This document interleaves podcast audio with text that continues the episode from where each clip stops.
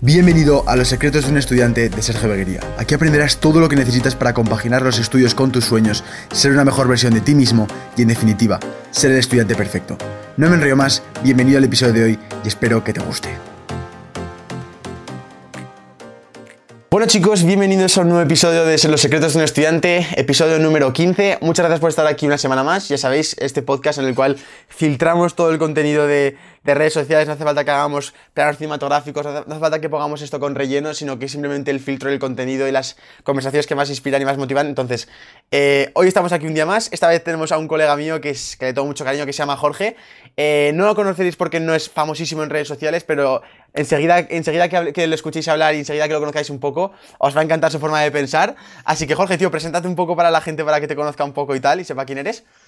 Muy buenas a todos, yo me llamo Jorge, soy de Zaragoza, estudio ingeniería informática y, trabajo bastante duro para, para afianzar un poco la posición que defiende Sergio de Not Only Student y compaginar eh, objetivos con, con, lo que es la vida de estudiante que todos conoceréis. Exacto, tío. Eh, eh, Jorge ha estudiado, como, como he escuchado, ingeniería informática. Ahora mismo él está en cuarto. Entonces, como sé que habrá mucha gente que, que estés planteándose el tema de estudiar ingeniería informática y todo eso, bajo tu experiencia y lo que has vivido, en primer lugar, ¿qué es lo que te, hizo decidirte estudiar ingeniería informática? Y después, una vez pasado por la carrera, ¿qué conclusiones has llegado? Vale, pues en primer lugar yo recomendaría, si, si a, la, gente le gusta la carrera, o sea, lo que es la informática, hacerla por dos motivos. El primero es porque actualmente con el boom de la tecnología te permite trabajar en cualquier sitio, sea, en cualquier tipo de empresa y, tanto a distancia como en la oficina, como sea. Y además de que tanto la informática como yo creo que también le pasa al marketing, me parece que es una herramienta complementaria en cualquier proyecto. Eh, ahora mismo el 99,99% de los proyectos necesitan algo de informática y necesitan algo de marketing. Mm. Entonces me parece que, te abre muchísimas puertas. Qué guay, tío. Y, después, el tema de la carrera, porque sí que es verdad que muchas veces tenemos, por ejemplo, esto me pasa a mí cuando me habla la gente sobre ADE y cosas así, y se tiene una imagen en la cabeza de lo que es la carrera, pero luego cuando tú entras en la carrera te encuentras otra cosa totalmente diferente. ¿Pasa igual con la ingeniería informática o realmente tú entras y, te, y todo eso que te imaginabas de la ingeniería informática, de lo que vas a aprender y por ahí, realmente se materializa?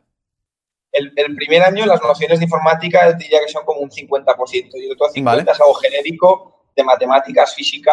Y el primer año yo creo que se hace duro un poco por, por el cambio de bachiller a universidad, más que por el contenido, por el cambiar la manera de estudiar y estas cosas. Segundo y tercero son puramente informática y son cursos duretes, eh, donde hay mucha carga de trabajo, más que por exámenes, por, por prácticas y por trabajo de asignaturas. Y ya es todo full informática y luego un cuarto, eh, bueno, al final del tercero y todo cuarto ya tiene las optativas, entonces pues elegir qué rama de la informática es la que más te gusta, si pues más hacer web o hacer más aplicaciones o hacer robótica, en fin, hay, hay bastantes. Y ya es un poco más chill porque los profesores yo creo que tienen la actitud de, oye, te has pegado una matada de 15, ahora pues eso, sigue dándole caña, pero más chill. Ah, qué guay, qué guay, qué guay. Bueno, pues y, sobre todo la cosa que me gusta mucho de Jorge y, por eso nos llevamos también es por su ambición y por sus ganas de hacer proyectos, de aportar su grano de arena al mundo. Em, Jorge es una persona muy inquieta y, de hecho le, le, encanta mucho la mentalidad de embarcarse en proyectos, etcétera, etcétera, etcétera. Entonces, ¿cuándo nació esta mentalidad de despertarte, de decir, hostia, tal, que fue más o menos, o sea, yo recuerdo que, o sea, yo tenía una imagen de ti como porque Jorge era amigo de mi hermano, de que se habían conocido en el fútbol y tal, jugando y tal, y yo no lo conocía mucho. Estaba esa imagen de Jorge Terreu, de, que era mi, mi imagen pasada, hasta que te, quisiste poner en contacto conmigo y quedamos en persona y tal, y empezaste a hablar y empezaste a contar y por ahí los proyectos y cosas así. Y ya fue cuando dije, hostia, qué guay, tío, piensa como yo, tal.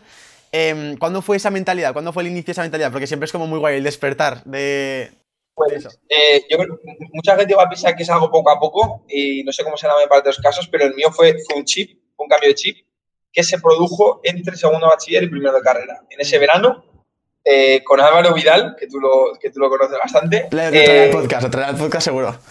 Salió un tema de, de, recomendar a gente hacerse cuentas en, en, una página, una página web, y con eso nos pagaban. Entonces, cuando se crearon cuentas 10, 20, 30 amigos, y yo vi que, efectivamente que pagaban y que era una manera totalmente, pues eso, eh, diferente, alternativa de ganar dinero, bien poco, pero de ganar dinero, pues ya eso me dijo, ostras, que no hace falta el tirar y que es totalmente posible. Y, y agradezco mucho a Álvaro, se lo digo bastante porque es que fue, fue un cambio así. Primero de carrera, ya mentalidad totalmente diferente.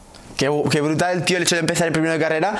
¿Y tuviste en algún momento un impedimento el hecho de estudiar en la universidad y estudiar la carrera y todo eso? ¿Lo viste un impedimento con, con el tema de sacar proyectos o cosas así? En plan, porque mucha gente se pone la excusa de decir, Buah, es que no voy a poder porque tengo que estudiar, porque no sé qué. ¿Lo ves un impedimento o cómo es tu visión en general del tema de compaginar proyectos con la universidad? Eh, en, mi caso, la carrera de informática creo que es bastante demandante de tiempo, en cuanto a que mm. además es un poco frustrante de si algo no te sale, pues seguir, seguir, seguir, y eso implica muchas horas. Entonces sí creo que es, una, que es mucho más, bastante más difícil el, el compaginarlo si es una carrera muy demandante de tiempo, pero en absoluto imposible, claro está. Eh, siempre te van a quedar eh, tiempos, igual no puedes hacer la carrera, deporte, un proyecto y otra cosa, pero tres de esas por supuestísimo. Eh, escucha, tío, el, siguiendo con este tema un poquito por, encima, eh, me gustaría mucho que hablas a la gente, tío, en qué estás ahora metido, porque eh, Jorge, bueno, la gente que de Zaragoza a lo mejor suena su cara, porque ha salido últimamente en el Heraldo y tal de Aragón, y es porque la está liando, tío, y Jorge cuando la lía, la lía, o sea, es un liante. Ahora, por ejemplo, cuéntales un poco dónde estás, tío, esa casa, un poco tal, historia, haces un poco de contexto, tío, que le, que le encantará a la gente. Vale, pues ahora mismo estoy viviendo en Plaza San Francisco. Yo soy, yo soy de Zaragoza y mis padres viven a 15 minutos, pero estoy viviendo aquí con tres personas más, eh, dos colegas y luego un chico Erasmus que vino porque la casa pues es, es, grandota. Bueno, la casa es piso. Y entonces llevamos aquí desde septiembre. Y claro, no tiene nada que ver con vivir con, con los padres, pues un poco por la libertad que te permite. Y agradezco mucho haber tomado esta decisión, sobre todo en este momento de cuarentena. Porque, por ejemplo, bueno, no sé si se, si se ve. A ver, a ver, sí, sí que se ve, sí que se ve. Fijaros. Lo que hacemos cuando empezó la cuarentena, eh, un amigo tenía un par de altavoces bien grandes para sus voces con un amplificador que le da un poco potencia a eso. Y los pusimos en la ventana y decidimos justo después los aplausos por una canción. Bueno, la gente se quedó una vez acabados los aplausos a escucharla en el balcón, bueno, al siguiente día otra vez. Hasta que se nos ocurrió decir el número de teléfono, en este caso el mío, para hacer un grupo de WhatsApp. La gente se fue apuntando, se fue apuntando y en 3-4 días llegó a 80 personas, vecinos de la Plaza San Francisco, en un grupo de WhatsApp. Eh, a las 2 de la tarde hacía, bueno, hacíamos, hacemos eh, bingos, adivinanzas, mm, clase de, relajación, lo que sea que se nos ocurra. Y luego a las 8, después de, los aplausos, ponemos música. Y además esto lo hemos unido con que hablamos con empresas que, sean locales y que vemos que esta situación le, pueda venir un poco putada para eh, sortear en los bingos productos suyos y hacer marketing de esta manera eh, a ellos. Hostia, y, es que es una locura, porque esto todo está nacido por el tema de la cuarentena y lo que hablamos siempre, que siempre hablamos sobre la cuarentena, si es algo que hemos notado a nivel de productividad o cosas así, hay gente que piensa que ha bajado un poco el nivel o hay gente que piensa que esta cuarentena ha sido una puta y tal, hay otras personas como Terreu, que al final esta cuarentena, tío, ha sido como una revolución en, este año que a lo mejor si no hubiera estado la cuarentena hubiera sido todo el proceso muchísimo más lento, ¿no? Entonces, tío, esta cuarentena, ¿cómo, cómo la has vivido tú? ¿Qué ha nacido en esta cuarentena o qué ha seguido desarrollándose a nivel de proyectos y por ahí? Y así eso, para que la gente conozca un poco más acerca de qué estás haciendo ahora en, tu día a día y cuánto tiempo estás gestionándolo para, vale, pues la carrera la estoy llevando de esta manera, tengo este proyecto que, con el que ayuda tal, no sé qué, que a la gente le va a encantar escucharlo. Vale.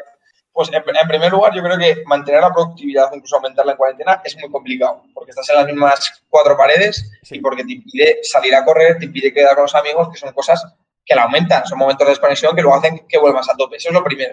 lo normal es que te cueste más eh, mantener la productividad incluso niveles decentes. Eh, yo actualmente llevo dos proyectos, eh, que uno es Bus Factory, que ya llevo tres años con él, y otro es Maximiliana. Eh, bueno, Bus Factory, eh, básicamente por resumir, organizamos viajes en autobús a diferentes sitios, ¿vale? Pues que si saló, festivales, evidentemente con todo el coronavirus, guas. Guas, hay que gestionar devoluciones y, y toda la pesca. Eh, y luego Maximiliana es un dispositivo para el cuidado de los abuelos. Es esto, viene, viene todo incluido, todo puesto para que tú puedas llamar por videollamada a un abuelo y se conteste solo, enviarle un mensaje, localizarlo, saber su batería y la característica principal es que no tiene que tocar nada el abuelo. Esto lo, vamos, de hecho, hasta algunos abuelos me piden que bloquee la pantalla para que no, no puedan liarla, entre comillas. Entonces, es un proyecto, este segundo, que llevo un año haciendo y, y que evidentemente, pues, junto, con Bull Factory y la carrera, cuesta bastante. Entonces, en este momento de cuarentena, eh, pues quedaría más o menos un mes de tiempo normal para, para acabarlo, pero me di cuenta que era una oportunidad muy buena por los abuelos que están en sus casas y que ahora más que nunca no se les puede ir a visitar razones de, peso.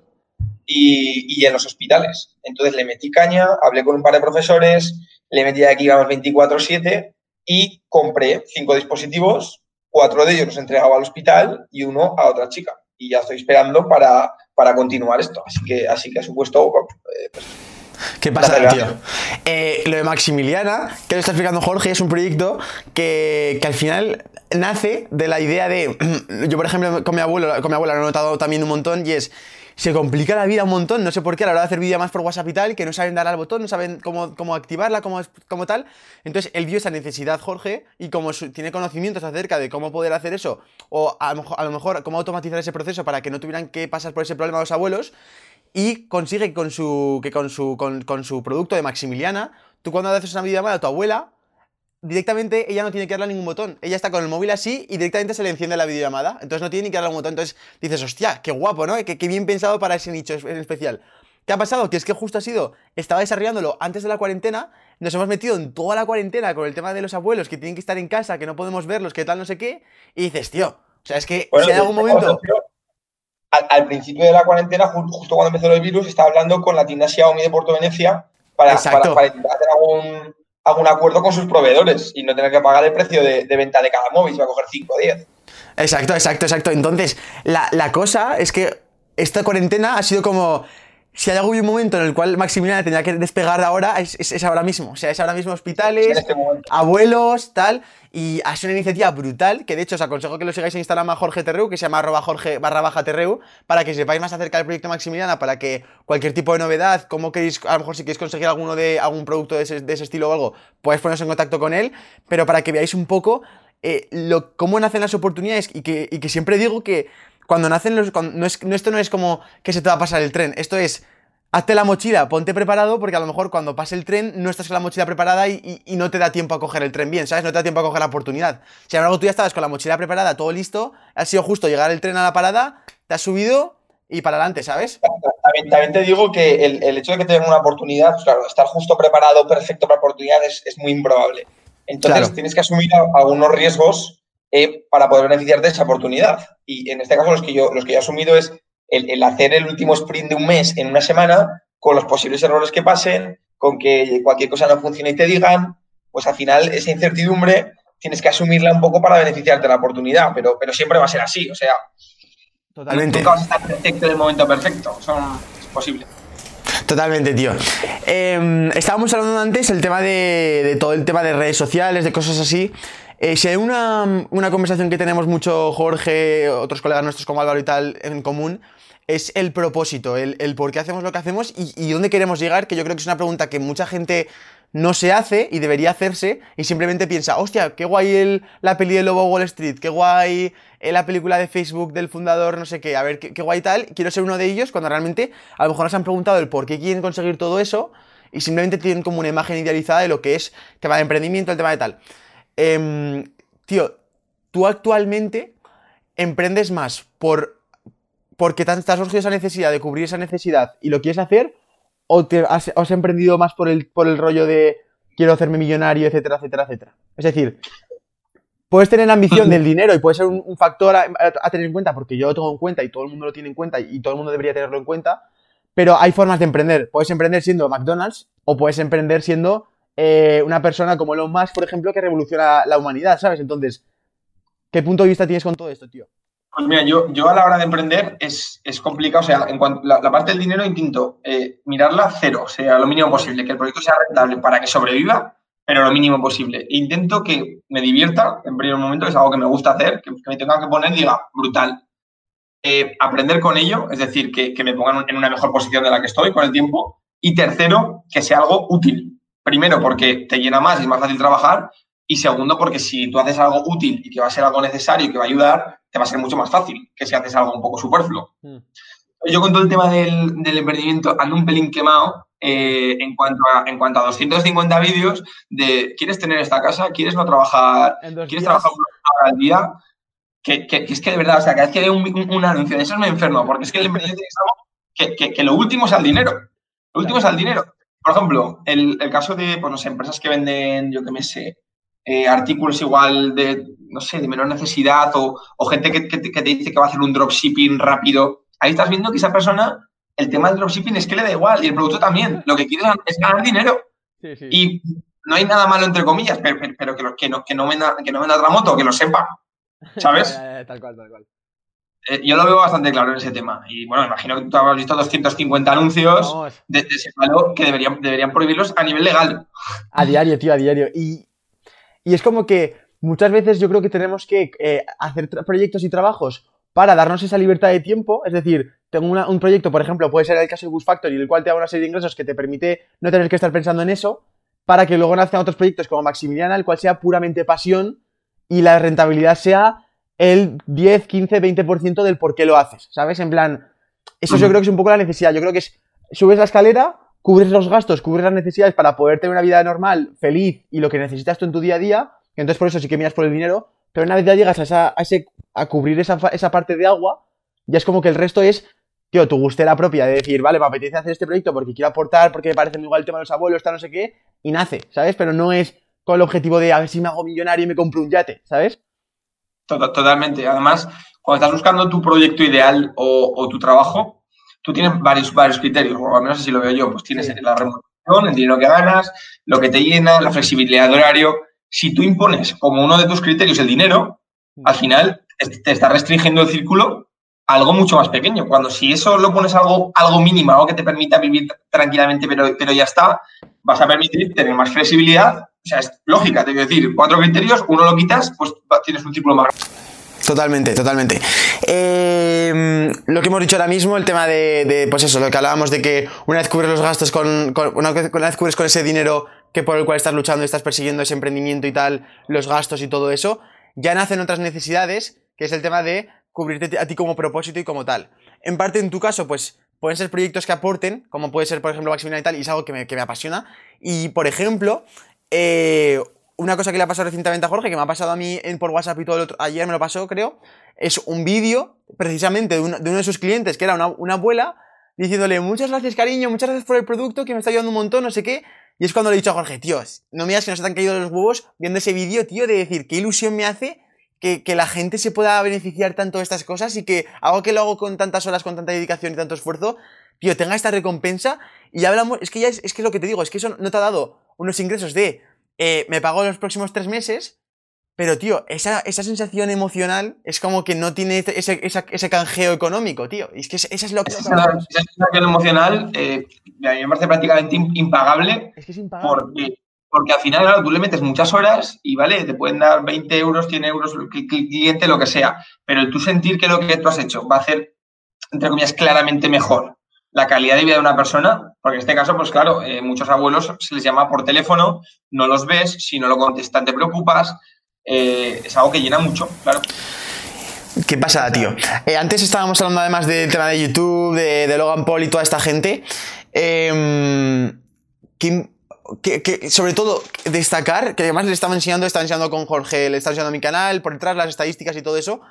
Y, tío, mucha gente, otra vez volvemos al tema de que mucha, mucha gente se piensa que cuando tú entras en un proyecto, cuando entras en tal, siempre entras con el objetivo del dinero, pero si no tienes esa pasión, no, vas a conseguir nada. Y, quiero que les cuentes un poco, tío, cómo tú te ves en cinco años, dónde te quieres ver en cinco años, y,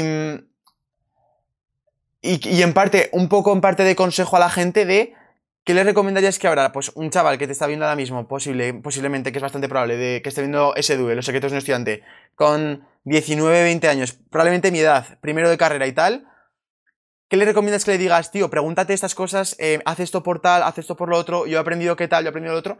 Y eso, entonces, primero contesta, primero contesta la pregunta de cómo te ves en 5 años y luego ya pasamos a lo, de, lo otro de qué le aconsejarías a esta gente. Vale, pues en 5 años, eh, como yo me veo con mucha más experiencia en el, en el tema del, del, emprendimiento empresarial o, como lo quieras ver. Y, y, me veo idealmente un poco, em, de alguna manera, con algún proyecto que dedicándole no mucho tiempo me permita, me permita vivir bien normal para eliminar completamente la tabla del dinero. Y yo puedo decidir eh, si, me da a trabajar gratis, en lo que me guste, en lo que me apasione, pero, pero eliminar ese condicionante, no tener que preocuparte.